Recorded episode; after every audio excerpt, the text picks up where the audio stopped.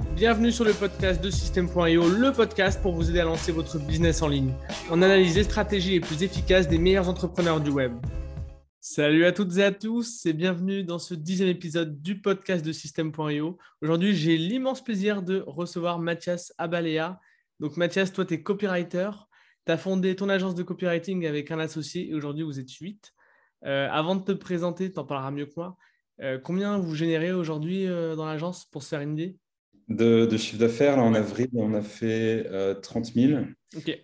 Et à peu près pareil là, sur les mois de mai et puis juin, on a déjà dépassé là, les 30 Ok, ça marche. Est-ce que tu peux te présenter un petit peu pour ceux qui ne te connaissent pas encore?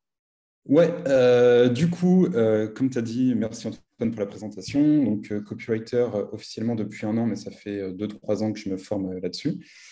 Euh, avant ça, j'ai lancé un premier business euh, dans l'infoprenariat. Donc, c'était dans le domaine de la musique. D'ailleurs, j'avais fait mon premier tunnel sur System.io.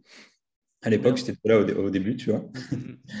et, euh, et, après, ça, après j'ai switché, j'ai commencé à faire de la publicité Facebook pour des entreprises. Donc, c'était entreprises physiques d'abord. Et puis, début 2020, j'ai commencé à travailler avec des infopreneurs sur la publicité Facebook. Et donc, jusqu'à ma transition en tant que copywriter en juin de l'année dernière voilà pour la présentation. Après, oui, euh, du coup, aujourd'hui, euh, je gère une agence. Donc, j'ai un peu switché de copywriter à gérant d'agence. Aujourd'hui, je suis plus concentré sur mon agence que sur le fait d'écrire. D'accord. Et euh, bah, je suis nomade digital. On en a parlé un petit peu en off. Peut-être c'est un sujet aussi qu'on pourra aborder. Ouais. on va le développer un petit peu. Je pense que ça peut intéresser pas mal de monde. Euh... Bah ouais, tu vois, en plus, quand tu démarres, c'est souvent pour ça. Hein. C'est pour la liberté, c'est pour le voyage. Euh, moi, c'était ça qui me faisait rêver quand j'ai commencé. C'était l'idée de je vais faire mon petit business automatique la semaine de 4 heures et je vais partir à Bali. ouais, bah, j'ai l'impression que pas beaucoup de gens finalement partent euh, à l'étranger, tu vois, une fois qu'ils ont un business. Tu vois, j'ai l'impression que c'est un peu la carotte du début, mais qu'au final, c'est peut-être pas euh, ce qui se passe dans la vraie vie. Mais toi, du coup, c'est arrivé, donc c'est intéressant. Ouais, mais bon, après, je fais pas la semaine de 4 heures, mais, enfin, je pourrais, mais mais c'est plus du tout l'objectif, tu vois, par rapport à ce que tu viens de dire. C'est justement, c'est très juste, tu vois, c'est la carotte. Mais en fait, une fois que tu y es, tu te rends compte que c'est pas forcément le truc qui, qui, va te faire avancer dans ta vie ou qui va donner un sens à ta vie non plus, quoi. Ouais. Donc, euh, donc ouais. Ok. Donc toi, tu disais que tu avais commencé dans un, sur un business dans la musique. Tu veux développer un petit peu ce que tu as fait, quels résultats tu as obtenus? Euh, Ouais, je peux développer. Euh, en gros, ma dernière année de master, euh, bah, c'était la fin, donc fallait, ça y est, il fallait prendre un job, quoi. Putain, fait chier. Et euh, j'étais vraiment pas pressé. J'hésitais même à faire une thèse juste pour euh, rallonger un peu ce temps-là. Et en fait, bah, je faisais de la musique, bah, à titre personnel, quoi. C'était, une passion, donc de la musique sur ordinateur. Et j'ai découvert en suivant un Français qui a lancé sa chaîne YouTube et je le suivais un petit peu comme ça. Et en fait, j'ai vu du jour au lendemain son lifestyle évoluer. C'est-à-dire qu'au début, il était dans sa chambre d'ado et mhm. puis il a commencé à être à Bali, justement sur les plages, tu vois. Et je fais, wow, mais qu'est-ce qui s'est passé entre temps Et en fait, bah, il vendait des produits d'information et il gagnait très bien sa vie avec. Bah, je me suis dit, OK, je vais faire la même chose. Et donc, je me suis lancé en septembre 2017, euh, si je ne dis pas de bêtises. Ouais, 2017. Et donc, bah, je me suis lancé, euh, je n'avais pas de thunes à l'époque, j'avais rien du tout, donc je ne je connaissais rien, je savais même pas faire un montage vidéo, je savais même pas faire une miniature YouTube. Enfin, j'ai commencé mais à l'arrache totale. Euh, t'imagines le business le plus cheap du monde, bah, c'était le mien, tu vois. Ouais, de zéro, quoi. Totalement zéro, zéro. Ouais. Zéro, zéro connaissance, zéro entourage, enfin rien, rien, rien du tout. Donc j'ai commencé à faire ça en scred sans trop en parler. Euh, ça a pris du temps à décoller. Donc j'ai fait mes, ma première vente, euh, je sais pas, ça devait être en décembre après derrière, 10 balles. Donc euh, tu as fait 4, 4 mois à peu près? Ouais, mais je ne sortais pas de produit au début. Au début, je faisais que du trafic. En fait, ma croyance à l'époque, c'était plus il y a de monde qui vont me découvrir, plus je vais gagner d'argent. J'ai gardé cette croyance assez longtemps. Je crois que j'ai gardé cette croyance pendant plus d'un an en me disant bah, plus je fais rentrer de monde dans la machine, plus je vais gagner d'argent. Ce qui n'est pas du tout le cas. C'était la pire connerie euh, qu'on peut imaginer. Et bah, comme en fait, je ne me formais pas, euh, comme je, restais dans mon coin, en fait, bah, je suis resté avec cette croyance pendant très longtemps. Euh, c'est-à-dire, tu faisais quoi en fait tu, publiais du contenu et tu avais des, du trafic? Qu'est-ce qui se passait? Et puis, je publiais du contenu sur YouTube. Ok, YouTube alors, c'est tout? Ouais, euh, YouTube. Et donc, je fais OK, putain, j'ai gagné 10 abonnés aujourd'hui. Donc, forcément, ça va augmenter mon chiffre d'affaires. Et puis, je voyais, putain, ce mois-ci, j'ai fait 100 abonnés. J'en ai fait 200. Putain, mon chiffre d'affaires, il va suivre. Et puis, bah, en fait, j'avais des illusions, des illusions. Alors, effectivement, le chiffre d'affaires, il a augmenté quand même un petit peu. Mais j'étais vraiment persuadé de cette corrélation entre le nombre d'abonnés que j'allais avoir et mon chiffre d'affaires. Ce qui n'était pas le cas, parce qu'à un moment, bah, j'ai fait mes premiers 1000 euros. Mm. Et bah, j'ai pas fait 2000 et mon trafic a doublé entre temps, tu vois. Donc, euh, donc là, ça m'a cassé le truc et j'ai fini par comprendre en fait après. Euh, et puis, euh, bah, par rapport à ce business-là, si tu veux, c'était là en fait où j'ai fait mon apprentissage. Mais ce qui s'est passé, et ça fait un peu le lien avec le début de la discussion, c'est qu'au début, j'ai fait ça justement pour le voyage, pour l'envie d'avoir son business en automatique. Mais après, ce qui s'est passé, c'est que je me suis passionné par le marketing, mais comme de fou. Quoi. Donc à la base, ma passion, c'était la musique. Euh, bah, en fait, ma passion, c'est devenu le marketing. Donc, je faisais plus de la musique dans un seul but, faire grandir mon business. Euh, je, rebondis, je me permets. Tu disais que au début, tu n'étais pas formé, mais que tu faisais quand même du chiffre d'affaires. Donc, tu avais quand même une stratégie de monétisation. Oui, euh, pardon, oui, je faisais de mes formations du coup. Ok, ouais, donc tu avais un tunnel de vente, tu récupérais des emails, etc. Ouais, j'ai tout testé. au début, j'ai commencé avec un chatbot, parce que c'était la mode à l'époque. Un chatbot euh, Messenger. Ouais. du coup, quel rapport avec euh, YouTube euh? En fait, le trafic que j'avais sur YouTube, je l'amenais sur un chatbot Messenger. D'accord. Ok. c'est vrai que c'était la mode en 2017-2018, il me semble. Hein. Ouais. Ouais, j'avais vu ça, donc je suis bah, vas-y, je vais tester. donc j'ai fait ça, mais en fait, j'ai tout fait, si tu veux. C'est-à-dire que je faisais mes formations, je les vendais du coup en privé, et enfin, je veux dire, je les vendais pas directement sur ma chaîne YouTube. Ouais. Et euh, j'ai tout testé par rapport à ça. J'ai fait bah, un tunnel avec Mio, mais avant ça, j'ai fait de l'email quotidien. Avant ça, euh, j'ai fait, euh, je sais plus, j'ai fait, enfin, vrai, j'ai fait un truc WhatsApp aussi. C'était à la mode pendant un moment. Ouais, tu avais un petit peu le syndrome de l'objet brillant. Exactement, tu vois. J'étais dans mon idée plus de trafic, ça va augmenter mon chiffre d'affaires, mais après, du coup, pour la manière de vendre, comme je voyais que ça ne vendait pas, bah, je testais différentes méthodes, tu vois, en fait, en quelque sorte. Et j'étais en plein ouais, objet brillant. Plutôt qu'essayer de, de, performer dans un truc, je changeais à chaque fois euh, selon la mode en me disant Putain, c'est ça le nouveau truc. Putain, le mec, bah, ça va être ce que je dois faire. Euh, les erreurs du débutant, tu vois, le classique. Mais euh, il faut les faire, je pense, tu vois, justement. Alors que je bien sûr, je suis d'accord. Ouais. Je regretterai jamais cette période-là. elle a duré longtemps. Elle a duré, je pense, presque plus d'un an ouais, peut-être un an et demi. Mais euh, gros apprentissage derrière. Euh, et puis après, ça m'a un peu vacciné aux conneries euh, qu'on fait de base, quoi, tu vois. Ouais. voilà, Ok, et du coup, tu disais que tu te... ta passion, elle avait petit à petit pivoté de la musique au business. Ouais, bah, en fait, comme j'étais omnibulé par le fait de gagner ma vie, en fait, bah, du coup, je m'intéresse au marketing, j'essaie de lire des trucs par rapport à ça. Euh, je commence petit à petit à me débloquer par rapport au fait d'acheter des formations et de me former. Et euh, du coup, ouais, ça, me passionne, tu vois, en fait. Donc, euh, donc bah, je me suis dit, au bout d'un moment, ça ne sert à rien que je, que je continue à, persévérer dans la musique.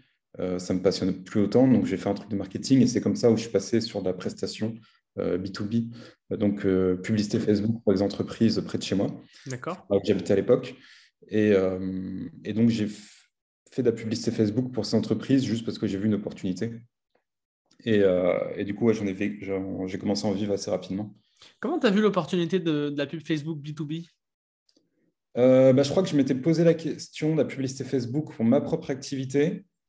Et euh, je voyais des trucs avec Tai Lopez, etc., vendre à des entreprises. Et tu sais, bah, après, j'ai vu, j'ai regardé les trucs marketing, enfin, j'ai regardé les, j'ai regardé les pages de vente, etc. Je fais, ah ouais, c'est pas con, en fait. Dire, pourquoi je vais vendre des produits à des particuliers qui n'ont pas de thunes, surtout dans la musique euh, Pourquoi je pas vendre à des entreprises qui font 100 000 euros, 1 million d'euros de, million d'euros de chiffre mmh. d'affaires l'année?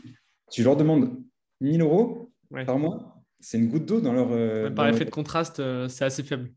Voilà, c'est ça. Et moi, je galérais à côté à vendre mes formations 50 balles, tu vois. Je me suis dit, il suffit juste d'un mec et il me fait mes 1000 euros par mois, mes 2000, mes 3000. Et euh, donc, je vais le faire, quoi. Euh, D'accord. Et tu t'es dit, du coup, euh, pub Facebook en regardant ton business, du coup? Ouais, j'ai découvert pub Facebook pour mon business de, formation. Et donc, après, j'ai vu cette opportunité de le proposer plutôt que faire pour moi, le proposer à des entreprises. donc, j'ai commencé, j'ai découvert ça en décembre 2019 et j'ai commencé en janvier. Ok. Euh, comment tu t'es formé à la, à la, publicité Facebook? Alors, c'est grâce à un blog. Euh, Je n'ai pas acheté de formation là-dessus. C'est un blog de Danilo Duchesne. Qui est sûr. Euh, ouais. Ah, son blog, à l'époque, c'était vraiment la, mine d'or. Je ne sais pas ce que c'est aujourd'hui. Bah, il est bien référencé. Hein. Il est très bien référencé. Je, je, je, lis de temps en temps des articles dessus. Et c'est très quali. Donc, et puis je sais qu'il est bon en pub, donc je me suis dit, euh, en fait, quand tu m'as dit sur un blog, je me suis dit, je sais pas pourquoi je, le sentais quoi. Ouais. Mais tu vois, pour la petite histoire, euh, il y a vraiment, tu vois, une sorte de, de, connexion qui se fait avec Danilo. Alors, je ne vais, jamais, vais jamais vraiment parler. En gros, c'est le gars qui m'a permis de sortir de mon job que j'avais à l'époque euh, pour vivre pleinement de mon business. Big up à lui, du coup. Bah, de ouf, parce que c'est grâce à son blog. En fait, il, donne tellement de valeur dans son blog que j'ai même pas eu besoin d'acheter des formations parce que je n'avais pas trop les moyens à l'époque. Mm. Et en fait, euh, le 31, enfin, le 1er mars 2020, du coup, je pose ma lettre de démission, je fais mon mois de préavis, et donc, le, je crois que ça devait être le 31 mars, je, fais mon dernier jour de taf. Et en fait, Danilo euh, Duchesne, le soir même, donc le 31 mars, ou je ne sais plus si c'était le 31, c'était le 30, un truc comme ça, mm. faisait une conférence dans ma ville. Et c'était sa première conférence. Et moi, j'habite à Rennes, tu vois, c'est en Bretagne, et lui est, belge, quoi, tu vois. Et genre, le même soir, quoi, tu vois, le soir où je quitte officiellement mon job, il y a Danilo qui fait une conférence près de chez moi. Ah, c'est belle coïncidence. Donc, j'y suis allé, et euh, j'ai pas, j'ai pas été lui parler à la fin parce que j'étais avec ma copine de l'époque et elle, se faisait chier de ouf. Ah elle avait envie de partir et, elle m'a eu à l'usure. Ah, dommage. je suis et, je suis pas allé lui parler à la fin. Mais c'est vrai que bah, du coup, c'est vrai que c'était euh, une belle, une belle histoire pour moi en tout cas ce truc-là. Ouais, c'est vrai que c'est une belle coïncidence. C'est, c'est, sympa. Du coup, du coup, tu... je continue le parcours qui m'a amené au copywriting. Du coup, ouais, ouais, ouais. Là, tu étais à la pub Facebook euh, avec les entreprises. Euh, j'ai envie de savoir euh, comment tu démarchais les entreprises, comment tu, tu, tu, signais en fait les entreprises. C'était quoi ta méthode? Prospection physique. Le plus difficile et douloureux, surtout pour moi à l'époque, parce que j'étais très timide et je manquais beaucoup de confiance en moi. Et en fait, bah, je sortais de chez moi, j'habite dans le centre-ville de Rennes, et puis j'allais démarcher des entreprises qui avaient pignon sur rue, tu vois. Et donc, euh, je fais, bah, est-ce que vous connaissez la publicité Facebook? La plupart du temps, ils me voyaient venir à, 2000, ils me voyaient venir euh, tout de suite, tu vois. Et puis, bah, j'essayais tant bien que mal de, vendre mes trucs, souvent, euh, souvent un, peu, un peu intimidé, la voix tremblante et tout. Mais ça finit par le faire. Et puis, gros coup de chat, la première fois que j'y vais, c'est mon premier client. Ah Après, j'ai pas mal galéré quand même. Hein. Ça n'a pas fait non plus du jour au lendemain. C'est-à-dire que le premier, deuxième mois, j'ai pas mal galéré, mais au, bout du troisième, du coup, début mars, c'était bon. Euh, et, donc, voilà, c'était beaucoup comme ça. Et en fait, après, si tu veux, tu développes le réseau. C'est-à-dire qu'un client me ramène un autre client, qui lui-même me ramène un autre client, et je fais des connexions. Donc, au final, j'étais pas mal repéré dans ma ville. Et, euh, et puis, bah, j'ai pu avoir des chiffres faire du chiffre d'affaires assez intéressant euh, assez rapidement sur cette activité-là. Euh, voilà, mais ça ne me passionnait pas plus que ça, tu vois, c'était vraiment juste euh, opportunité pour quitter mon job et, vivre la vie que j'avais envie de vivre, quoi, tu vois, en fait, en quelque sorte. Mhm. mais, sinon, ça me, je m'éclatais pas plus que ça. Alors, c'était cool parce que je travaillais très peu, tu vois, parce que l'avantage quand tu fais de la publicité Facebook euh, au niveau local, c'est que c'est très peu compétitif. Donc, au niveau des compétences à avoir, c'est très light. Hein. tu vois, j'ai jamais vraiment acheté de formation après derrière. la publicité, en fait, si tu veux, quand c'est au niveau local, euh, tu n'as pas, pas, de concurrence. Donc, il suffit d'être le seul à le faire. Hmm. Et tu, même si ton copywriting n'est pas bon, même si tu ne connais pas très bien les techniques. En fait, le ciblage fait tout le boulot, quoi. Le ciblage fait tout le boulot, exactement. Et le fait d'être le seul, tu vois. Donc, moi, ce que je faisais, ma, petite technique, c'était que dès la première phrase d'accroche, je mettais reine en grand et je me collais dès que je le pouvais, tu vois. Ouais, une sorte de pattern trap dans le mode les gens, ils sont pas habitués de voir de la publicité en mode local. Et donc, bah, derrière, après, j'avais des bons résultats pour mes clients et puis je me, je me cassais pas trop la tête après derrière. Tant que ça rapportait de l'argent, je, je, laissais tourner. tu vois, peut-être ça me prenait 5 euh, heures par semaine, quoi, tu vois. Oui, bien sûr. Ouais, la semaine de 4 heures quasiment. Bah, après, il y avait le temps de prospection et puis, euh, puis des fois, je devais créer un peu de contenu pour mes clients parce que souvent, tu sais, c'est des personnes plus âgées qui sont pas à l'aise avec les réseaux. Donc, bien sûr. tu vois, c'est pas trop leur truc. Donc j'allais euh, j'allais dans leur boîte pour créer un peu de contenu, donc ça, ça prenait du temps un petit peu. Tu vois, je faisais ça avec mon smartphone. Euh, après, je faisais des petits montages et tout derrière vite fait pour avoir, pour avoir du contenu. Et puis, euh, ouais, la débrouille. Ouais, ouais, totalement. Bah, ça sert à rien, tu vois, de, trop se prendre la tête sur, sur le contenu par rapport à ce, ce type d'activité. Tu sais, comme je t'ai dit, Juste le fait que tu mettes euh, le nom de la ville en grand, ça, suffisait. il y a, du coup, maintenant, c'est il y a plus de deux ans. Enfin, c'est deux ans, donc je ne sais pas comment c'est aujourd'hui. Je pense que c'est toujours pareil. Après, je ne veux pas trop m'avancer parce que je suis plus Non, mais c'est sûr. Euh, par rapport à ce que tu disais, euh, juste quand d'autres clients, quand un client te ramène d'autres clients, c'est la deuxième fois que j'entends ça en fait dans le podcast de Léo Castel. Je crois que c'est le deuxième. Ouais, on se bien. Ah ouais, et ben lui aussi, tu vois, il faisait de la pub et euh, il m'expliquait que ses clients, ils venaient, euh, ils venaient en fait par bouche à oreille, un petit peu tout seul au final. Donc, euh, donc ça, c'est intéressant. Et, aussi, pour les personnes un peu trop perfectionnistes, je pense que ce passage, c'est un peu une leçon parce que là, tu, tu montres que tu t'es lancé quand même sans te poser de questions. Tu vois, tu t'es dit, je veux arrêter mon job, je veux remplacer mon salaire. Donc, tu es allé prospecter physiquement. En plus, c'est pas facile. tu pu, tu vois, aurais pu tu aurais pu y aller à l'email ou au téléphone, euh, un truc moins, tu vois, moins, moins, moins compliqué.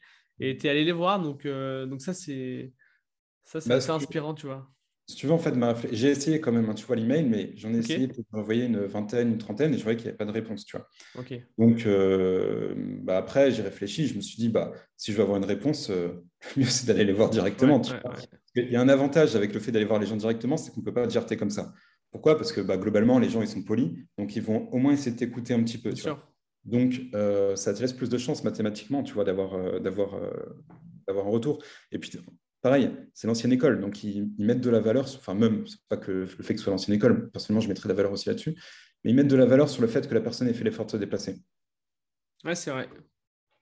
C'est vrai que les personnes plus âgées, même, elles sont plus habituées, quoi. Elles ont plus un contact réel, tu vois.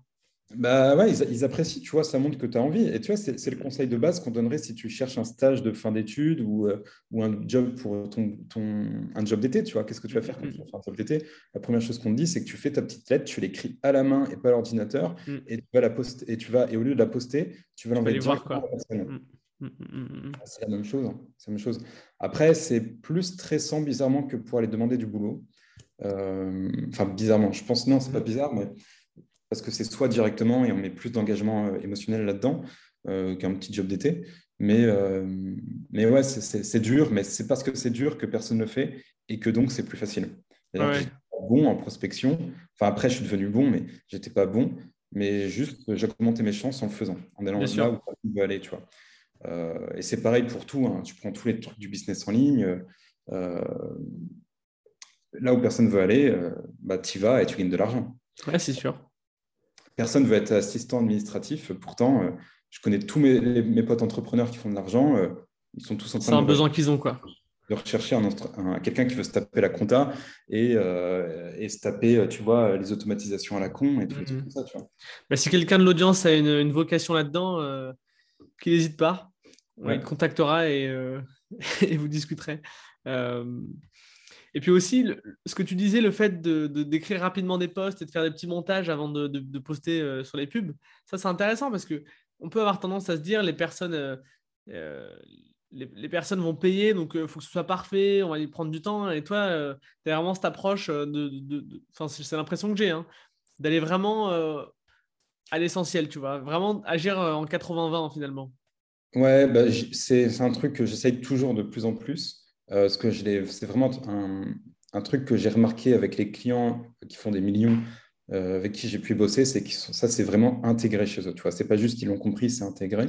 À l'époque, euh, c'était pas autant intégré, mais bon, il y avait, pour être honnête, c'était pas juste une histoire de 80-20. C'était aussi, je savais que les pubs authentiques marchaient mieux que les pubs trop, trop pro, tu vois. donc, il y avait aussi cet argument-là que je donnais à mes clients en leur disant non, ça sert à rien qu'on fasse un truc trop corporate euh, vaut mieux qu'on soit le plus authentique possible et que la pub ne ressemble pas à une pub. Et euh, ce que je leur disais, et puis ils étaient, ils étaient, euh, enfin, je leur donnais cet argument-là et c'est plutôt réceptif. Donc ils acceptaient que je le fasse comme ça. Puis en plus aussi, ça a levé, si tu veux, aussi un blocage chez eux en mode oh putain, faut payer en plus, tu vois. quand je leur disais ouais, mais il faut me payer, mais il faut aussi payer la pub. Putain, ils avaient l'impression de payer deux fois, tu vois. Donc s'il fallait payer trois fois pour avoir le contenu, ça les aurait fait chier un petit peu, tu vois. Ouais, tu m'étonnes. C'était quoi comme type de client? Tu disais que c'était des, des tu disais que c'était des entreprises qui faisaient, voilà, tu parlais de 100 000, de 1 million d'euros? Ouais, j'avais des euh, salles de sport euh, où il n'y avait pas le Covid. Et ça, c'était ma niche, si tu veux. Mais après, comme beaucoup de clients venaient du réseau, j'avais différents trucs euh, après, derrière. Dans, dans l'habitat, tu vois, enfin, dans des petites, enfin, dans des petits trucs comme ça, des petits magasins. Mais, des petites PME, quoi. Ouais, mais ma niche principale, c'était vraiment les salles de sport à l'époque. Et je crois qu'en même temps, j'ai dû en gérer 4-5. Et là où c'était intéressant, c'est quand c'est des, salles de sport qui ne sont pas des chaînes, mm. qui restent au niveau local, euh, mais, qui mais que le gérant en a 2, 3, 4. Tu vois. J'avais un client qui en avait 4. Bah, c'est un mec pour qui ce n'était pas un souci de me lâcher 3 euh, cas par mois. Tu vois. Ouais, bien sûr, je comprends. Et toi, tu, du coup, tu priçais en fixe? Tu prenais pas un petit pourcentage de, de, la, de la pub Non Ok. Non, euh, c'est chiant à tracer, tu vois. Et, Et c'était plus simple pour moi d'avoir un fixe. C'était moins de, je comprends. moins de complexité. ça peut être intéressant hein, pour lever des freins avec un, avec un client. En fait, tu veux, le premier, je l'ai fait gratuit quasiment. Le, premier, je n'ai pas vraiment fait payer ma presta. Bah, C'était justement un intéressement. Euh, sur les résultats. Et en fait, après, je me servais bah, de, l'expérience que j'avais déjà acquise pour euh, faire accepter mon, fixe. Et puis, l'avantage des salles de sport, c'est que c'est un abonnement. Euh, donc, tu peux très vite calculer le retour sur investissement. c'est plus c'est pas impossible, mais c'est plus compliqué pour d'autres secteurs d'activité. donc, tu leur dis, bah, écoutez, votre abonnement en soins pour les salles de sport indépendantes, c'était 40 balles par mois. Les mecs, ils restent à l'année, donc un client ramène 480 euros par mois. Euh, moi, je vous ramène du lead. Pardon, pardon. Je vous ramène du lead pour. Euh, c'était entre 2 et 7 euros selon la saisonnalité. Ce que tu sais, en salle de sport, c'est surtout janvier, septembre. Bien sûr. Ouais. Donc, est-ce que quand il y a quelqu'un qui vient à la salle de sport, vous les convertissez? Enfin, c'est quoi votre transformation? En général, il me disait c'était un sur deux. Bon, bah, c'est pas, c'est pas cher 2000 euros quand c'est mis comme ça, tu vois. Ouais, tu peux, tu peux très bien, tu peux très facilement le vendre. Parce que c'est prédictible. Donc, euh, en fait, euh, regardez, on, va faire ça, ça va apporter 400 leads, 200 clients, 200 fois 400, ça fait je ne sais pas combien, 80, non, 8000, j'en sais rien. Euh, voilà, je te donne, tu me donnes 2000 euros, je t'en rends 8000. En fait, ça, c'était mon arme fatale, entre guillemets, sur le, pour vendre ma prestation. C'était que, bon, au début, forcément, tu sais, c'est d'abord l'émotionnel et ensuite le rationnel, c'est le savoir rationnel qui prend le dessus. Mmh, mmh, mmh. Donc, au début, je créais du lien avec le mec je le faisais kiffer, je lui faisais parler de sa boîte, euh, je lui faisais parler de ses problèmes, je lui faisais parler de ses désirs, etc. Et puis après, je le présentais, enfin, en général, c'est lui qui me demandait, bon, vas-y, t'as quoi me présenter Donc, je lui présentais ma solution. Et, euh, et puis après, tu vois, je lâche le truc, je parle du prix, etc. Et puis là, quand je commence à. Souvent, je prenais une feuille de papier, un crayon, on était assis l'un face à l'autre. Euh, Démonstration. et là, je monte, tu vois, là, ton lead, je vais le ramener à temps, je vais faire ça, c'est comme tu viens de dire, tu vois. Ouais. Et puis, bah, c'est imparable, tu vois. Tu peux pas. Bah non, tu peux rien dire, en fait. Hein. C'est concret, quoi. C'est tangible. C'est ça. Mm. Donc, euh, pub Facebook, c'est très bien pour démarrer le business parce que c'est facile à vendre. Tu sais, quand tu fais des, quand es graphiste, par exemple, et tu dois vendre des logos, tu n'as pas ce retour investissement direct. Ouais, c'est beaucoup plus, euh, c'est beaucoup plus, comment dire, euh, c'est beaucoup plus indirect comme, comme impact. C'est ça. Donc, euh, là, vendre des trucs comme ça, c'est vrai que c'était un peu la solution, c'est la solution la plus simple, et c'est la mieux pour démarrer, je pense d'ailleurs. Ok. Si on veut vite, euh, vite vivre de son business, ce qui était mon cas à l'époque, parce que le, boulot, tu sais, tu veux, enfin, bref, tu connais les entrepreneurs du web, hein, c'est le boulot en général, c'est pas pour nous, euh, on n'a pas du salaire, etc. Donc, il faut se barrer de là le plus rapidement possible. On connaît la promesse, ouais. ouais. donc, la porte de sortie la plus rapide que j'ai trouvée, c'est celle-là, et je pense que c'est toujours d'actualité. Ok, bah c'est intéressant. Euh, tu as fait ça pendant combien de temps à peu près? J'ai fait ça donc de janvier 2019 euh, jusqu'à euh, février-mars 2020. Donc un peu plus d'un an, d'accord. Ouais, et j'ai fait une transition, si tu veux, entre janvier 2020 et avril-mai 2020 vers les hum, infopreneurs. Est-ce que ça a un lien, excuse-moi de te couper, est-ce que ça a un lien avec le Covid qui a quitté les salles de sport ou rien à voir? J'ai eu un coup de chat immense parce que j'ai commencé ma transition avant, le, Covid. Ouais, bah, bien joué. J'avais déjà, des clients infopreneurs euh, euh, avant le, Covid, mais j'en ai gardé aussi euh, des clients business en dur pendant le Covid. Parce qu'en fait, il y avait des business qui étaient ouverts pendant le confinement. Oui. Il n'y avait personne qui le savait. Et j'ai un client qui s'est gavé de ouf. En fait, il vendait de la peinture et, tous les, et lui, il était ouvert, tu vois. Je ne sais pas pourquoi, mais lui, il était ouvert alors que les Castorama et compagnie étaient fermés. Donc pareil, publicité, euh, je ne me prends pas la tête, juste une photo, euh, trafic, on dit qu'on fait de la livraison chez les gens. Les gens, ils ont du temps, donc ils ont profité pour reprendre leur beaucoup maison. De gens beaucoup de gens ont fait de la peinture, énormément. il, a fait son chiffre d'affaires de l'année en, deux mois, quoi, tu vois. Bah, bravo à lui. voilà, il, a, il a flairé l'opportunité. Bah ouais, non, mais ça tombait bien, tu vois, ça, ça tombait vraiment bien pour lui, parce qu'il était en galère juste avant. Euh, et, là, il me dit, mais Mathias, il m'avait appelé, il m'a dit, Mathias, je suis ouvert. Je fais, oh putain. ok, c'est parti. ok, et, du coup, tu as, transité vers euh, les infopreneurs. Euh, tu faisais quoi pour eux De la pub Facebook ou autre chose Pub Facebook, un peu de tunnel, mais j'ai pas fait ça longtemps. en fait, ce qui s'est passé, c'est que publicité Facebook, ça m'ennuyait comme pas possible. Et mon kiff de toujours, c'est le copywriting, mais je ne me sentais pas légitime pour ça. Syndrome de l'imposteur. Et en fait, ce qui s'est passé, c'est qu'en juin de l'année dernière, du coup, il y a un, client, enfin, il est devenu un client du coup après. donc, il y a Julien Musique qui a fait une. Il disait qu'il recherchait un copywriter. Et ce jour-là, j'ai osé le faire, chose que je n'avais pas osé avant.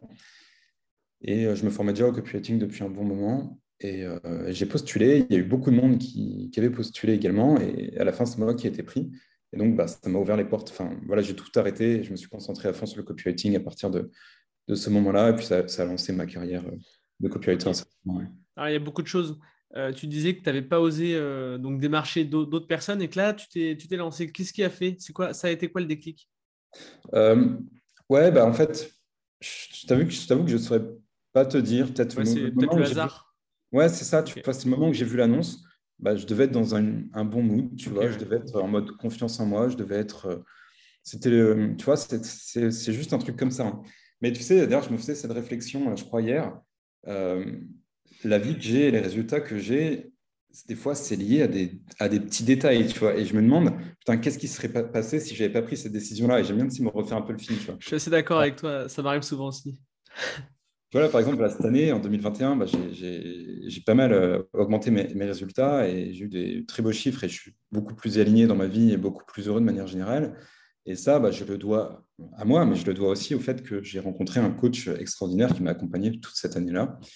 Et comment je l'ai rencontré? C'est parce qu'il y a genre bah, plus d'un an, euh, il y a un mec qui m'a parlé de lui et au début, je lui ai dit Ouais, ok, bah, vas-y, présente-moi le mmh. gars.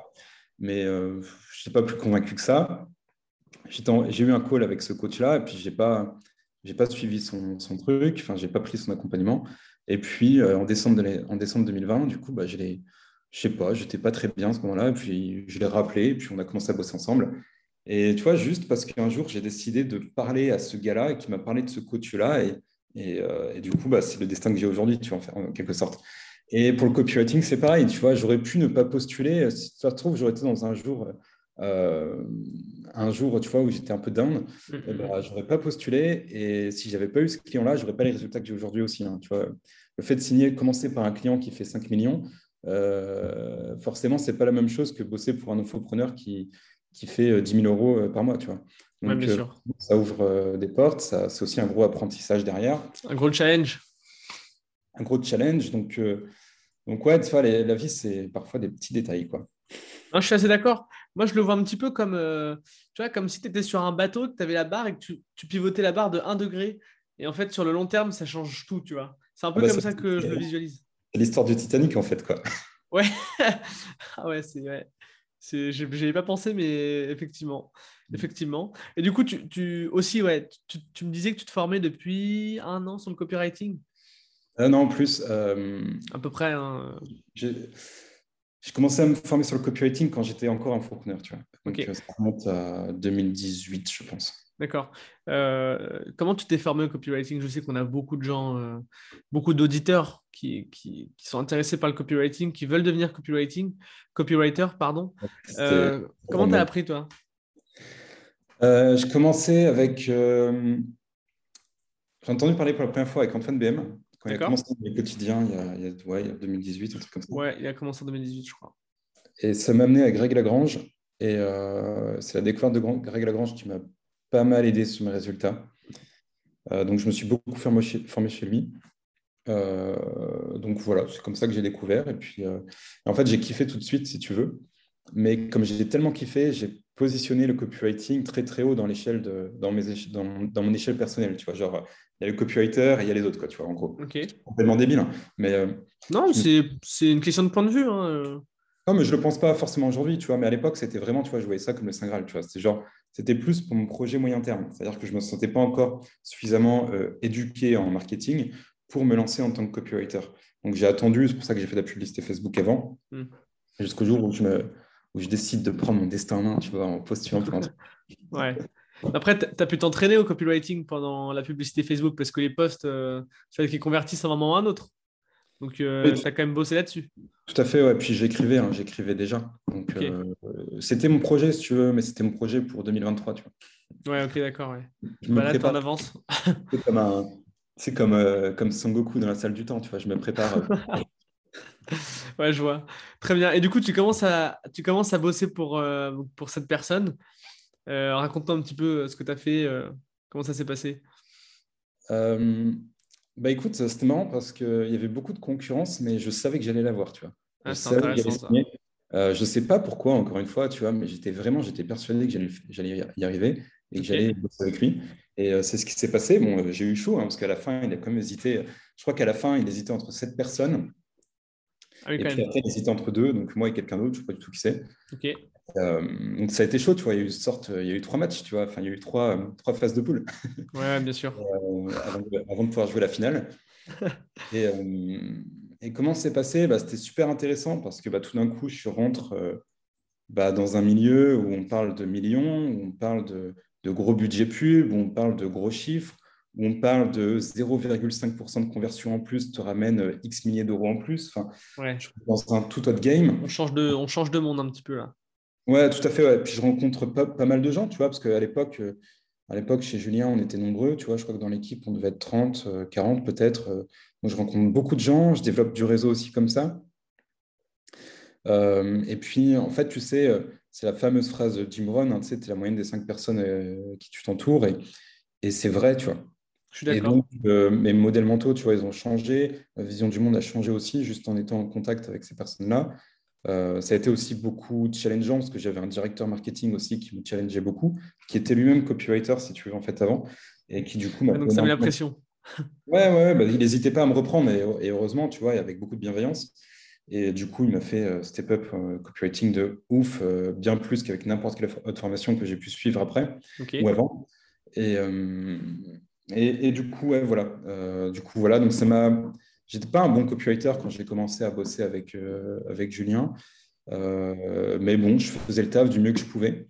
Bah, tu, tu bossais, quoi.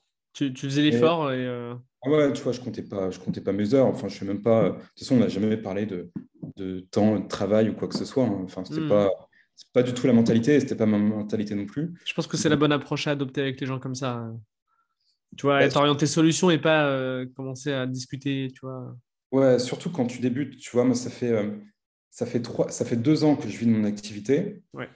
Euh, plus de deux ans, ça fait deux ans, deux ans et trois mois de liberté. le gars compte. Tous les matins, il coche. Ouais, mais j'essaye de m'en rappeler pour avoir de la gratitude, tu vois, un petit peu plus, parce que bah, on a tendance à oublier, tu vois. Bien sûr. La vie des autres, ce que c'est. Mais tu vois, ça fait pas tout l'argent que j'ai gagné, j'ai réinvesti chaque centime dans mon apprentissage ou dans mon réseau, tu vois. J'ai pas flambé plus que ça, j'ai pas fait le con, j'ai pas euh, j'ai pas, tu vois, je suis resté éternel étudiant, tu vois. Bon père de famille. Pas bon père de famille, plus euh, parce que j'ai pas mis de l'argent en bourse ou quoi que ce soit. Non, mais. Euh, mais ouais, vraiment éternel étudiant. Et là, je commence à switcher en mode, je passe du statut d'étudiant à bah, j'ai pas envie de dire maître ou quoi que ce soit, ça ferait hyper prétentieux et je le pense pas, mais j'accepte aujourd'hui le fait d'avoir moins de choses à apprendre. Enfin, pas moins de choses à apprendre, j'ai toujours plein de choses à apprendre parce que tu sais, le copywriting t'ouvre une porte, t'en vois deux, t'en ouvres les deux, et t'en reste quatre, tu vois. Mm. Et je sais que là, je me sens plus légitime, on va dire, pour euh, ne plus euh, me sentir étudiant vis-à-vis des autres, on va dire plutôt. Et, euh, donc, mais donc voilà, pendant deux ans, quasiment deux ans et demi, j'ai fait que tout le cash que j'ai fait, il a été à 100% réinvesti d'abord dans ma formation et puis là, après avec un coach. Et, euh, et puis maintenant, je commence peu à peu, enfin depuis 5-6 mois, plus à réinvestir dans mon business, euh, plus que dans ma formation. Ok, ouais. Euh, je rebondis sur ce que tu disais tout à l'heure. Donc, tu disais que tu n'étais pas vraiment, t'étais pas ultra performant en copywriting quand tu as été recruté. Comment tu as fait pour être recruté du coup? Parce que as fait, en fait, tu me disais qu'il y avait plusieurs rounds pour être recruté, vous étiez plusieurs. Ah qu'est-ce que tu avais pour te démarquer alors que tu n'étais même pas euh, le plus qualifié potentiellement pour le poste? Ouais. Euh, après, tu vois, c'était ma perception hein, que je ne me sentais pas assez qualifié. Si j'ai été recruté, c'est que j'étais assez qualifié, tu vois. Euh, mais souvent aussi, il n'y a que les, entre guillemets, tu vois, il n'y a qu'un médecin qui peut juger la compétence d'un médecin, en quelque sorte, tu vois. Tu voir ton médecin, bah, si tu l'écoutes, tu sais que c'est bon, tu vois. Mhm. Et quand on ne connaît pas le domaine à fond, bah, on ne peut pas vraiment faire la, différence entre ce que c'est un excellent copywriter et un bon copywriter. Tu vois, je pense qu'il y a ça aussi. Euh, même si Julien connaît très bien, tu vois, il n'y a pas de problème. Ok. Euh, ce qui a fait la différence, c'était que euh, bah, j'avais envie, tu vois, en fait. Et, et, en fait, il y a aussi le fait de savoir, faire des, de, savoir vendre et savoir faire des offres irrésistibles. Et, et, comprendre aussi la personne que tu as en face de toi. Ça, je l'avais fait parce que bah, je vivais déjà mon business et j'avais déjà vendu des offres à des gens qui n'en voulaient même pas à la base, parce que j'allais prospecter des gens à froid, tu vois, quand je vendais ma pub Facebook. Et euh, si tu veux, bah, ce que j'ai l'impression, en tout cas, ce que m'a dit Julien après, c'est que les autres copywriters, bah, ils ont juste fait ce qu'on leur a demandé, mais ils n'ont pas été chercher plus loin, tu vois. Et moi, quand Julien m'a demandé mon devis, euh, donc on était plus deux dans la course, bah, l'autre copywriter a juste envoyé un devis, tu vois. Moi, je envoie une, moi, je lui une page bah là, là, tu vois, là, ce que tu dis, c'est que finalement, c'est un petit peu la définition d'un bon copywriter. Connaître son client, faire des offres irrésistibles, tu vois, écouter, euh, vraiment, tu vas mettre la forme. Euh, finalement, euh, tu n'es quand même pas si mauvais que ça, tu vois. Ouais, bah c'est, mais ça qui a fait la différence après, c'était comprendre les douleurs qu'il pouvait avoir, proposer ma solution et faire en sorte que ma solution, il n'y ait aucun risque pour lui. Alors, sans me prostituer en me vendant à, à 1000 balles, tu vois, mais mais faire, faire, vraiment ce que c'est une, vraie offre irrésistible, tu vois. Hmm. Euh, et, après, tu vois, ce qui a fait la différence avec le copywriting et ce qui a fait que ça a vite marché pour moi, bah déjà, c'est parce que je n'ai pas commencé hier, mais, et euh, le copywriting, et aussi parce que j'avais d'autres business avant. Et hum, je rebondis un truc sur ce que tu disais, où il y a beaucoup de gens aujourd'hui qui se lancent dans le copywriting. Hmm. Moi, je pense que ce n'est pas pour garder mon, mon, carré de, mon mètre carré de jardin, tu vois, c'est pas ça. Mais je pense qu'il y, y, a beaucoup trop de gens qui se lancent trop vite dans le copywriting, et c'est pas la meilleure chose euh, le meilleur business sur lequel commencer, à mon sens, euh, aujourd'hui. Euh, je sais qu'en disant ça, je vais à l'encontre un petit peu de, ce qui se fait aujourd'hui parce que tout le monde, tous les, tous les semaines, tu as un nouveau formateur copywriting qui te vend ça avec Dorado. Ouais. Copywriting, c'est putain d'exigeant, c'est putain de difficile. il faut avoir les bonnes conditions de travail, il faut avoir les bons clients pour avoir des résultats. Et, et si on croit qu'on va être tout de suite hyper bien payé, les gens ils se mettent un peu le doigt dans l'œil. Donc je sais que je, je dis ça, c'est pas pour pour faire le rabat-joie par rapport aux autres, mais il y a tellement de marketing sur les formations copywriting aujourd'hui. Euh, c'est juste pour remettre un peu ce que c'est la réalité. J'ai jamais fait un burn-out avant, mais j'ai failli en faire un depuis que je suis copywriter, quoi, tu vois. ça prend beaucoup euh, d'énergie mentale. Et j'en paye aujourd'hui les frais, tu vois. Hmm. Donc, euh, c'est juste aussi pour mettre ça par rapport à ça. C'est un message que j'ai envie de faire de plus en plus passer parce que, bah, tout, tu sais, il y a deux, il y a quoi, un mois et demi, deux mois, on a fait un post pour chercher des copywriters. Euh, j'ai reçu plus de 100 demandes de, de candidature. Tu vois. Ouais, mais il y, a beaucoup de monde. Hein. Et, euh, y a beaucoup de déchets aussi. Je m'y attendais pas. Et il n'y en avait pas un, euh, c'est pas pour dire mais ça méchamment, mais il n'y en, avait, il y en avait pas beaucoup qui, qui, tenaient la route, mais juste Bien sûr. la route. Tu vois. Et pour moi, le copywriting, ce n'est pas le meilleur business pour lequel commencer parce que ça demande des compétences transversales de marketing de manière générale pour pouvoir être un bon copywriter. Il ne suffit pas juste de savoir écrire, à moins que on bosse dans des équipes où il y a un très bon directeur marketing qui tient le truc et qui peut te guider. Mais en général, ce n'est pas le cas parce que moi, j'ai eu un coup de chance de commencer par un gros client. Mais en général, quand tu es copywriter, tu commences plutôt par des petits clients qui viennent te voir en disant que le copywriting, c'est ce qui va. Enfin, ils viennent te voir en pensant que le copywriting, c'est ce qui va les aider à avoir du résultat alors que souvent, ce n'est pas ça. C'est un manque de positionnement. Un bon, enfin, ce que c'est un bon positionnement, c'est parce que l'avatar client n'est pas clair et que les offres sont toutes pétées. Euh, alors que la notion d'offre irrésistible est complètement passée à l'oubliette. Mm, mm, mm. et, juste si la plupart des gens qui n'ont pas de résultat avec leur business, ce n'est pas en faisant appel à des copywriters qui verront une différence. Donc, je dis ça parce que je sais que ça rend service à personne, cette croyance-là, que le copywriting est la solution à tout. Et du coup, euh, donc chez, ton, chez, ton premier client, tu disais que tu étais dans une équipe... Euh, assez grosse, etc. Est-ce que tu travaillais en physiquement ou c'était en remote? Parce que je me pose la question un petit peu vu que dans le marketing, euh, il y a beaucoup d'équipes qui fonctionnent euh, en télétravail, en remote. Ouais, ouais, non, c'était remote. Tu sais, avec les business en ligne, en général, c'est 100% euh, remote. Hein. Ouais, ok, ça marche. Ok, et tu, faisais quoi chez eux? Bah, Du copywriting, mais tu étais le seul dans l'équipe? Comment ça se passait? Ouais, pour copy, j'étais seul. Après, des fois, Julien le, faisait aussi. D'accord. parce qu'il aime bien, tu vois, en faire. Euh, je faisais des mails, je faisais euh, les textes de pub, euh, je faisais des pages de vente parfois, puis des petits trucs après à droite à gauche. Donc en gros, dès qu'il y avait besoin de copywriting, c'était, c'était, c'était pour moi. Quoi. Ok, ouais, je vois bien. Très bien. Après, Julien faisait un petit peu parce que c'est assez, enfin, il aimait bien, tu vois, il aimait bien écrire. Mm. Et c'est important pour lui aussi de connecter avec son, avec son audience directement. Quoi. Ouais, c'est sûr. Bah ouais, c'est, c'est la porte d'entrée. Quoi. Donc, donc, il faut, voilà, faut rester un peu connecté à ça. Euh, tu as mis combien de temps avant de, trouver tes prochains clients, du coup? Parce qu'après, tu as diversifié un petit peu, non? Ouais, direct après, direct après, du coup. ouais, tu, Tu as validé ton, ton, modèle, quoi. Je t'ai dit, ça y est, je sais faire. On est parti. Bah, ouais, en fait, tu vois, bah, j'avais un centre de l'imposteur. Du coup, le fait que j'ai pu bosser avec Julien, bah, ça l'a cassé, pas tout de suite, mais ça l'a cassé un petit peu, en tout cas. Et donc, bah, vas-y. après, bah, un peu comme j'ai fait avant, tu vois. Donc, go tout de suite. Et puis, j'ai commencé à aller chercher d'autres clients. Et je crois que le, deuxième et le troisième, ça a pris. Enfin, j'ai commencé tout de suite, quoi. Tu vois, le deuxième et le troisième, je l'ai eu direct après. Ce qui était à la fois une bonne chose et à la fois une connerie, parce que. Euh, si tu veux, depuis que je suis copié, enfin depuis, j'ai pas arrêté de bosser depuis, tu vois. C'est-à-dire qu'il euh, y en a qui font le choix, je pense que c'est un choix intelligent, mais ça dépend aussi de la personnalité de chacun, euh, de se concentrer à fond sur son client pour bah, justement développer ses compétences avec lui. Et, alors, pas forcément lui apporter plus de résultats, parce que j'étais, j'étais, j'étais à fond pour lui apporter des résultats, mais développer vraiment ses compétences à fond, en fait, garder du temps pour se former. Et moi, j'ai fait la connerie, mais en même temps, ça a été aussi très formateur de commencer à vendre direct mes prestations et donc d'enchaîner des clients, des clients, des clients, euh, plutôt que de prendre du temps de me former. Et je crois que j'ai été un peu extrême là-dedans. Euh, mais, euh, mais c'était aussi une belle source d'apprentissage, donc je ne regrette pas cette période-là. donc voilà, ça m'a permis de faire du bon chiffre et puis, et puis, et puis de me former, mais directement sur le terrain. Quoi, tu vois.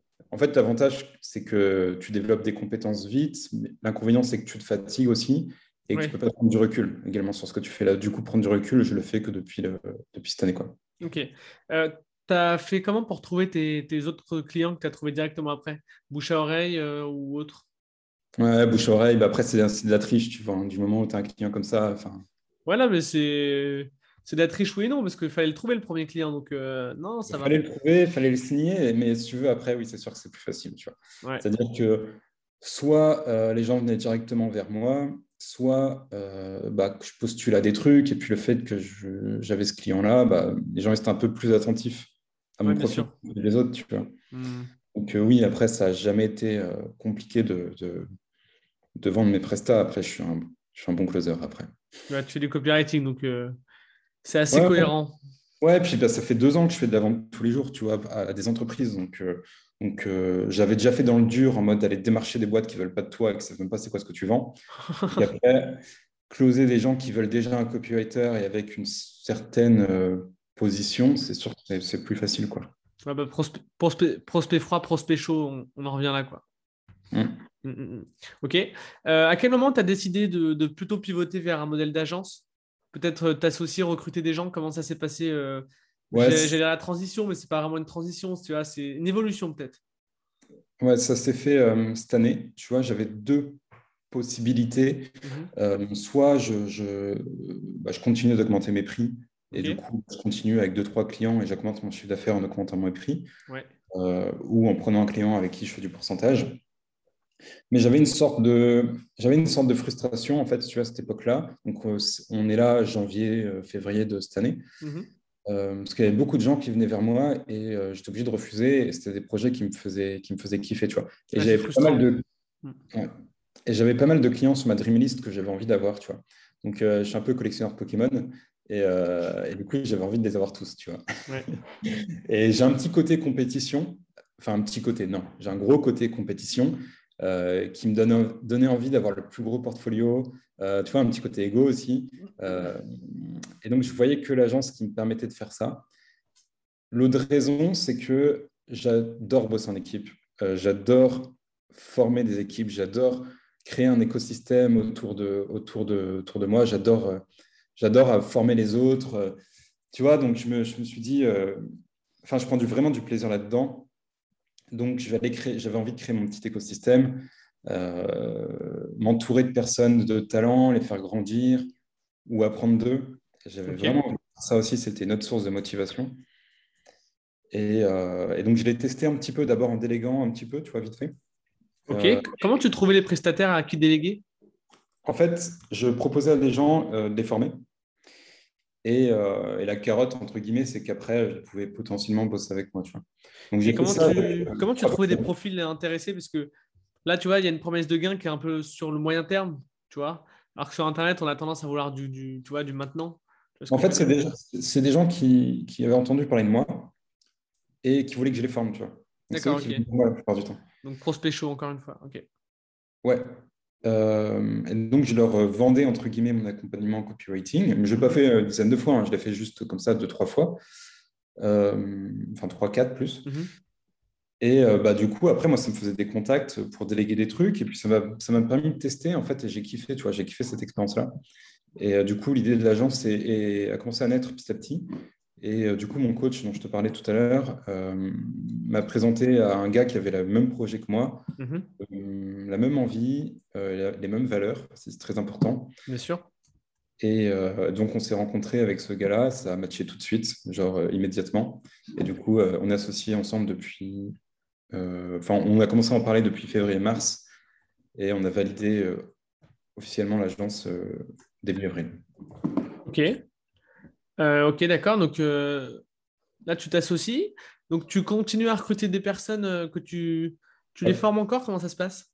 En fait, il y avait un des gars que, que j'avais dans un accompagnement qui est, est, un killer en copywriting. Enfin, genre, le mec, je sais qu'il est meilleur que moi. Ou s'il n'est pas meilleur que moi, il est dans trois semaines, quoi, tu vois. Enfin, genre, c'est un, un, tueur, quoi, tu vois. Mhm. Donc, j'avais entendu un conseil de Frédéric Marcella qui disait, c'est mon associé qui m'a partagé le truc, quand tu trouves quelqu'un d'intelligent, tu le recrutes. Même si tu ne sais pas pourquoi tu le recrutes, tu le recrutes. Et en fait, quand j'ai entendu ça, ça a fait sens. Donc, euh, on l'a recruté tout de suite en tant que copy chief. D'accord. Euh, et, donc, il a accepté. Et je suis trop content parce que c'est trop un plaisir de bosser avec lui. Et c'est un futur génie du copywriting, ça, j'en ai certitude. Mhm. Et, euh, et, puis, du coup, mon associé, lui, formait des gens aussi de son côté. En fait, on, avait vraiment un parcours similaire avec mon associé, tu vois. Donc, il formait des gens. Et puis, en fait, on, on a réuni toute la petite famille. Et puis, bah, du coup, bam, euh, agence, euh, on commence direct, on est 5-6, je crois. Euh, on rajoute deux autres personnes après derrière. Et, et puis, direct, du, gros chiffre d'affaires. Et, puis voilà, quoi, ça, ça, a bien, ça, bien, ça bien fonctionné tout de suite. Après, on a des problèmes, on a des petits problèmes comme tout le monde, mais ça, mais ouais, ça, ça, commence bien. En tout cas, là, du coup, on, termine le troisième mois et puis c'est très positif, en tout cas, comme expérience pour l'instant. Et, et moi, je trouve un alignement, si tu veux, entre le fait de diminuer mon temps de copywriting. J'ai fait du copywriting pour un client, là, parce que c'était un super projet avec, euh, avec des gens avec qui j'avais envie de bosser depuis très longtemps. D'accord. Euh, qui s'est concrétisé. Donc, euh, j'ai pris ce truc-là. Et puis sinon, je gère mes équipes. je gère mes équipes et je forme mes équipes et je prends beaucoup de, de plaisir à faire ça au quotidien, à les coacher aussi un petit peu. Et, et donc, c'est mon nouveau rôle aujourd'hui, pour l'instant en tout cas. Ok, ouais, donc c'est assez jeune, donc il n'y a pas encore. Euh, tu fonctionnes encore sur le modèle de euh, les clients viennent un petit peu à toi naturellement. Vous n'avez pas forcément de process de, vente, euh, de prospection, etc. En fait, on a commencé à le mettre en place, mais bah, j'ai vu que ce n'était pas très utile. En fait, c'est-à-dire qu'on a plus de demandes que, que, de, que, que, ce qu'on peut faire concrètement. Donc, tous les semaines, on double nos tarifs quasiment. Tu vois. Non, j'exagère. Non, mais, on est passé, si tu veux, d'un ticket d'entrée euh, qui, était correct et on là, il est, il est doublé, le ticket d'entrée. Ok, d'accord. Euh, est-ce que c'est quoi ton plus grand échec durant euh, cette aventure qui est quand même assez jeune, mais ça fait quand même un petit peu plus de deux ans, donc enfin ça va faire deux ans bientôt. Ah oui, c'est quoi ton plus grand échec là-dedans ouais? ouais. Ou même, même dans le cadre de l'agence. Hein. Mais voilà, depuis que tu as, as, commencé ton processus de, pour quitter ton travail, est-ce que tu as un échec vraiment assez lourd euh, qui t'a pesé euh, et, que tu as réussi à dépasser? Mmh. Peut-être que tout a roulé, dans tant mieux, mais. Euh. Non, non, tout n'a pas. Non, ça n'a pas été un, fleuve tranquille, loin de là, très clairement. si tu veux, bah, il y a des erreurs, j'en ai fait une tonne, mais à chaque fois, c'est aussi une source d'apprentissage et c'est ce qui m'a permis d'en être là aujourd'hui. Donc, par exemple, la première erreur que j'ai fait au début, c'est me considérer plus malin que les autres et que j'ai pas besoin des autres pour progresser et pour y arriver. Donc je peux y arriver tout seul. Grosse connerie.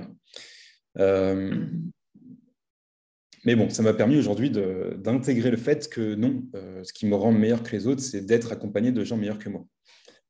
Donc là, je peux te dire que c'est très très bien intégré. Et il y a peu de gens qui l'ont aussi bien intégré que moi ce truc-là. C'est pour ça que je m'entoure à chaque fois. Et aujourd'hui, c'est un, un, de mes points forts, c'est de savoir m'entourer de, de gens brillants et de savoir les trouver et savoir rester avec eux. D'accord. Euh, deuxième connerie, c'est parfois, ça c'était surtout quand je faisais de la pub Facebook, c'était vendre des prestations à des gens avec qui je savais que ça n'allait pas forcément marcher, humainement, mais aussi au niveau des résultats. Euh, Et ouais, ça, c'était une erreur parce que c'est ce qu'on appelle un, c'est un peu de la, quand je leur vendais, c'était de la manipulation un peu négative, dans le sens que c'était dans mon propre intérêt, mais pas dans mm. leur. Même si j'avais quand même un espoir que ça puisse marcher, tu vois, euh, et que humainement, j'allais coller avec eux. Donc ça, c'était une deuxième erreur. Mais pareil, tu vois, aujourd'hui, je suis vacciné contre ça, tu vois. Hein, c'est mm. exactement, c'est le même, je dis vacciné, mais c'est exactement le même principe qu'un vaccin, tu vois. C'est-à-dire qu'on te fout un peu de saloperie et dans le corps, et puis après, tu l'as plus, tu vois. Ouais, je comprends. Euh, et la troisième, voilà, c'était dans l'agence, du coup, c'est d'avoir délégué trop rapidement l'opérationnel. Euh, donc là, c'est très récent, parce que là, du coup, je viens de le reprendre en main. D'accord. Euh, donc voilà, ça c'était la Parce qu'en fait, on avait l'idée avec l'agence, c'est créer un business qui peut tourner sans nous, donc moi et mon associé. donc vraiment une agence automatisée. Et on a délégué trop vite l'opérationnel et, et, du coup, on a eu pas mal de retard dernièrement sur les livrables. S'il y a des clients qui m'écoutent, je m'en excuse. Euh, donc voilà, ça c'était, ça c'était une erreur. Ok, ça marche. Euh, comment on devient bon en copywriting? Là, on va pas avoir le temps de faire un cours là-dessus, mais est-ce que tu aurais quelques principes, quelques conseils de base pour quelqu'un qui veut se lancer ou alors qui s'est déjà lancé, mais qui n'est pas forcément, pas forcément très bon? Les conseils, ils sont super simples. Le seul truc, c'est que personne ne va l'appliquer. Premier conseil, écrire tous les jours et réécrire des pages de vente à la main tous les jours. Ah, j'ai entendu ce conseil euh, euh, d'Emmanuel Fredenrich, euh, je crois.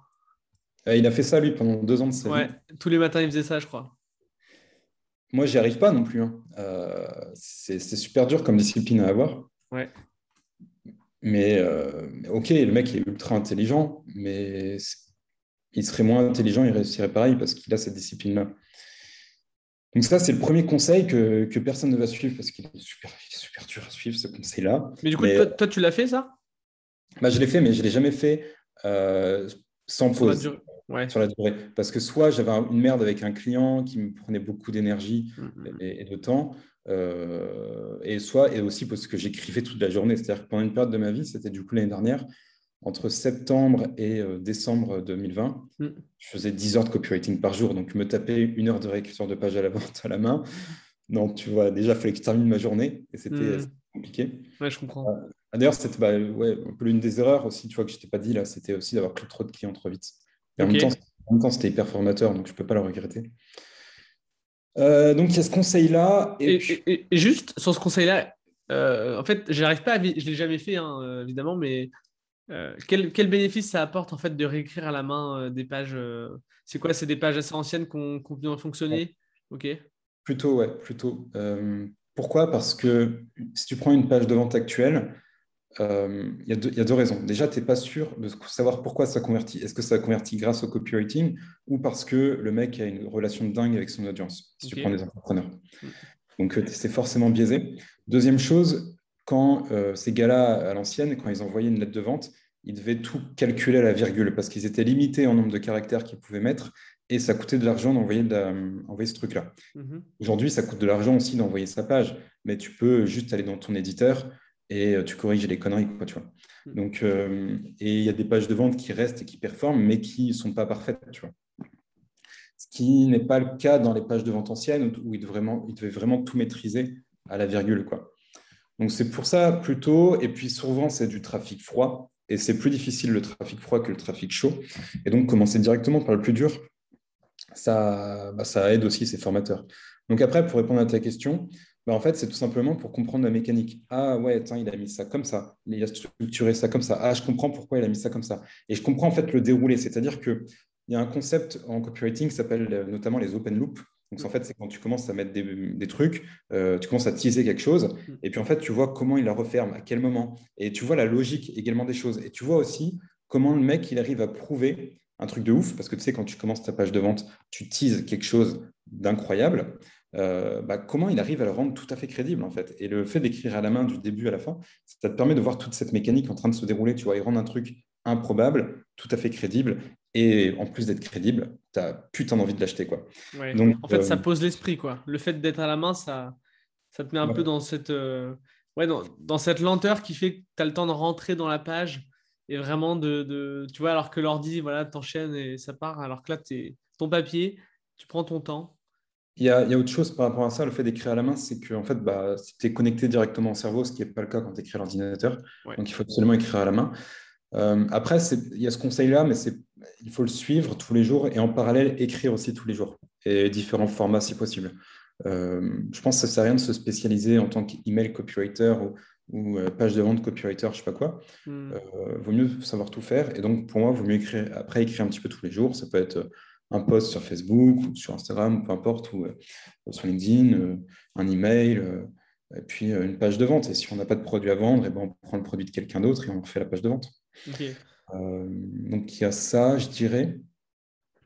Et puis, euh, bah, forcément, euh, forcément lire. Et il y a un truc qui est important, c'est par rapport aussi à, ce que je te disais tout à l'heure, c'est un, un, bon copywriter, il a une bonne culture marketing globale. Et donc, c'est important d'être curieux et de comprendre le funnel de, de, tout le monde, comment ça fonctionne, comprendre pourquoi il a envoyé tel mail à tel moment et pourquoi. Euh, donc voilà, avoir vraiment cette compréhension du marketing et puis lire des, des trucs marketing pour vraiment comprendre ce que c'est aussi. Parce que juste si tu es juste copywriter, ça va être compliqué. parce que souvent, les clients qui viennent vers toi, ce n'est pas un vrai problème de copywriting qu'ils ont. Donc il faut savoir faire des offres, il faut savoir euh, euh, ce que c'est une big ID, un hmm. mécanisme unique, ce qui sont des concepts qu'on apprend en copywriting, mais qui sont des concepts de marketing aussi. Oui, bien sûr, je comprends. Ouais, en fait, c'est ce que tu disais tout à l'heure, c'est une compétence qui est transversale finalement. Ouais. C'est-à-dire que le mec, moi je l'ai fait, hein, donc je peux le dire, le mec qui fait juste la publicité Facebook, il a juste besoin de comprendre d'une manière technique euh, la publicité. Après, euh, bah, s'il bosse dans une équipe, on lui envoie les textes, on lui envoie les, visuels, et lui, il a juste à gérer la technique. Le reste, il n'a pas besoin de comprendre, tu vois. Ok, ouais. Copywriting, c'est pas ça. Et, et puis, je n'ai pas parlé, tu vois, de comprendre bah, l'être humain d'un point de vue euh, euh, social, neurologique, enfin tout ce que tu veux, quoi, psychologique, machin. Donc euh, il y, a vraiment beaucoup de choses, beaucoup de choses qui se mélangent. Et c'est pour ça que pour moi, c'est très compliqué. Et c'est la même chose avec les closers. Hein. La plupart des closers sont en difficulté mm. dans leur job parce qu'on leur a vendu, pareil, la nouvelle solution pour gagner ces 10 000 euros par mois avec son téléphone, euh, sans sortir de chez soi, sans lever de mm. sa chaise, etc. Sauf que le métier de closer, c'est un vrai taf de ouf. Et c'est pas comme faire de la publicité Facebook où tu captes le truc euh, en comprenant un petit peu comment ça marche, parce que c'est technique et c'est un, algorithme. Là, quand tu gères avec de l'humain, c'est plus long et c'est plus difficile. Euh, mais je dis pas ça pour décourager les gens. Juste, je, tu non, mais c'est bien. Je suis vachement négatif. C'est dans la réalité. Non, non, mais je trouve pas. Parce que tu donnes aussi. Je trouve assez optimiste, hein, mais euh, non, en fait, tu es dans la réalité. Donc, c'est intéressant. Ça, ça, change un petit peu de, ce qu'on entend toute la journée la réalité que moi j'ai vécue, en tout cas, et celle que les gens que je connais qui sont copywriters ont vécu aussi. Euh, maintenant, c'est super. Hein. Par contre, je ne veux pas du tout décourager les gens parce que moi, je changerais de, taf pour une monde. Euh, la publicité Facebook, c'était cool. Je faisais ma semaine de 4 heures, mais je me faisais chier et il n'y avait pas l'impression de grandir, etc. Alors que là, le copywriting, j'apprends tellement de choses. C'est tellement passionnant. Euh, c'est trop cool, mais c'est plus mon... donc je voulais plus être mesuré par rapport à ce qu'on entend effectivement et, et dire que c'est un processus et que pour moi, il vaut mieux pas trop se lancer rapidement là-dedans. Vaut mieux commencer à essayer de comprendre et faire essayer de gagner de l'argent autrement. Et puis garder ça en tâche de fond et puis, et puis se lancer. Bon, je, enfin, pas faire comme moi pour faire comme moi, mais, mais euh, enfin, en tout cas, je vois les bénéfices que j'ai eu à titre personnel de ne pas m'être lancé tout de suite dans le copywriting. Ouais, je, comprends, ouais. Ok. Est-ce que tu aurais euh, un livre ou plusieurs livres à recommander à nos auditeurs? Euh, ouais, dans un précédent podcast, j'avais dit aux gens de lire, euh, enfin, si vous voulez, euh, Crazy de Sabri Subi, qui je trouve est vraiment bien parce qu'il te met vraiment les bases. Euh, enfin, ça vaut vraiment une formation en 1000 balles. quoi. D'accord. je trouve que, enfin, il te, il te met vraiment les bases et puis le fait de lire pour apprendre, je, je trouve ça beaucoup mieux que de suivre une formation. Donc, ouais, moi, ce bouquin-là, j'aurais aimé l'avoir entre les mains plus tôt, par exemple. Ok. Euh, après, euh, en ce moment, j'ai lu les livres de Todd Brown. C'est pareil, c'est des livres pas chers qui coûtent 10 balles, euh, mhm. shipping. C'est incroyable la valeur qu'ils donnent dans ces bouquins-là.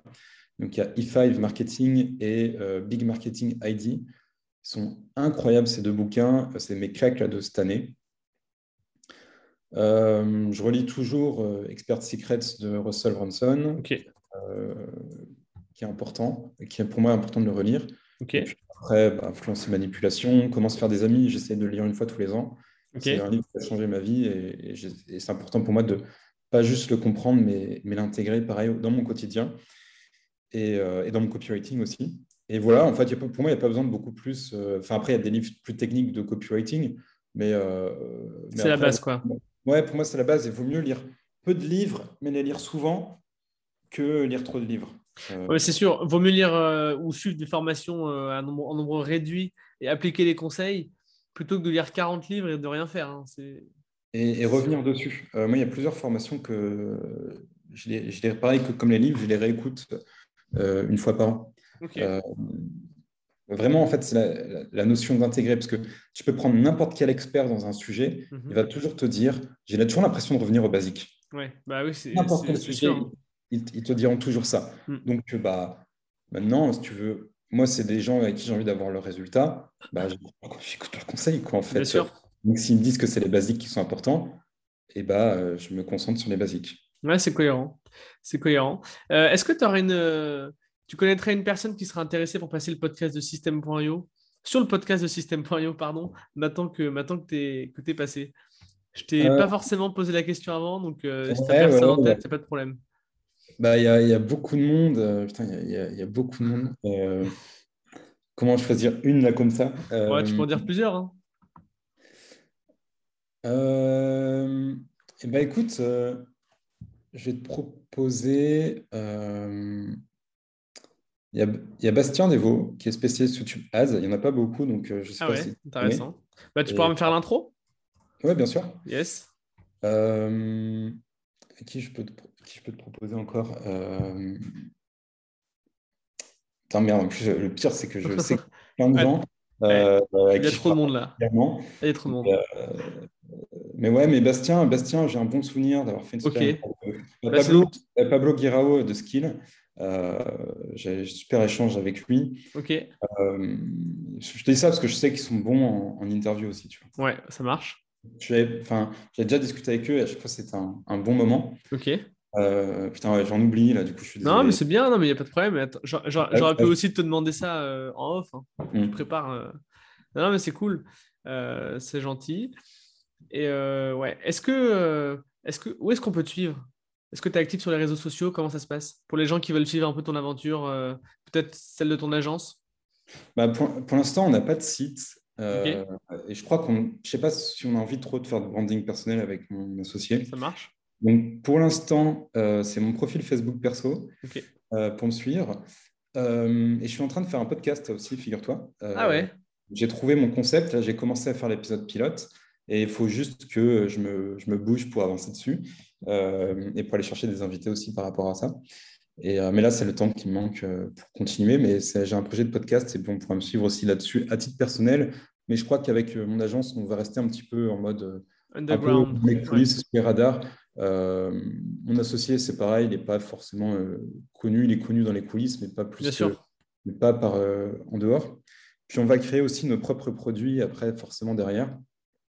C'est-à-dire qu'on va faire un mix euh, agence-prestation Ok. et puis nos propres produits derrière. Il y aura forcément un produit copywriting.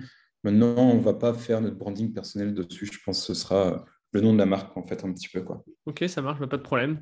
Écoute, je pense qu'on a fait à peu près le tour. Je ne sais pas si tu as des éléments que tu veux ajouter ou, ou des conseils à donner que tu aurais voulu, ou des sujets dont tu aurais voulu parler? Euh, non, pas spécialement, mais si, alors, je ne sais pas exactement l'audience qui écoute euh, ce podcast-là, mais je, pense que c'est plus des gens peut-être qui débutent ou qui sont en phase d'avoir leurs premiers résultats. Ouais, plutôt. ouais. Euh, donc pour avoir vécu ça, euh, moi, le premier, enfin, ce que j'ai envie de dire aux gens, c'est lâchez pas. Parce que 100% des gens qui n'ont pas lâché ont eu des résultats.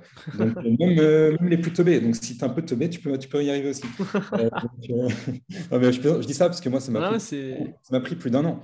Et, euh, et j'avais aucune confiance en moi à cette époque-là. Aujourd'hui, j'en ai plus. Je pense que ça se voit. Mais à l'époque, il faut se me remettre dans le contexte. J'avais aucune confiance en moi, aucune certitude que j'allais y arriver. Et j'ai juste pas lâché. Et c'était putain de dur parfois. Mais ça vaut le coup. Vraiment, ça vaut le coup après derrière. bah, ce sera une belle, euh, un, un beau mot de la fin. Euh, je te remercie d'être passé. Ça Euh, merci fait super plaisir. Bah, je t'en prie. Euh, pour nos auditeurs qui nous écoutent, euh, je vous invite à mettre 5 étoiles, à vous abonner, à partager le podcast, à me faire vos retours. ça fait plusieurs fois que je dis que je vais mettre mon email dans la description, je ne le fais jamais, je vais essayer d'y penser. et puis voilà, bah, Mathias, je te remercie. Merci à toi. Et puis je te dis à bientôt. Salut à toi. Allez, salut.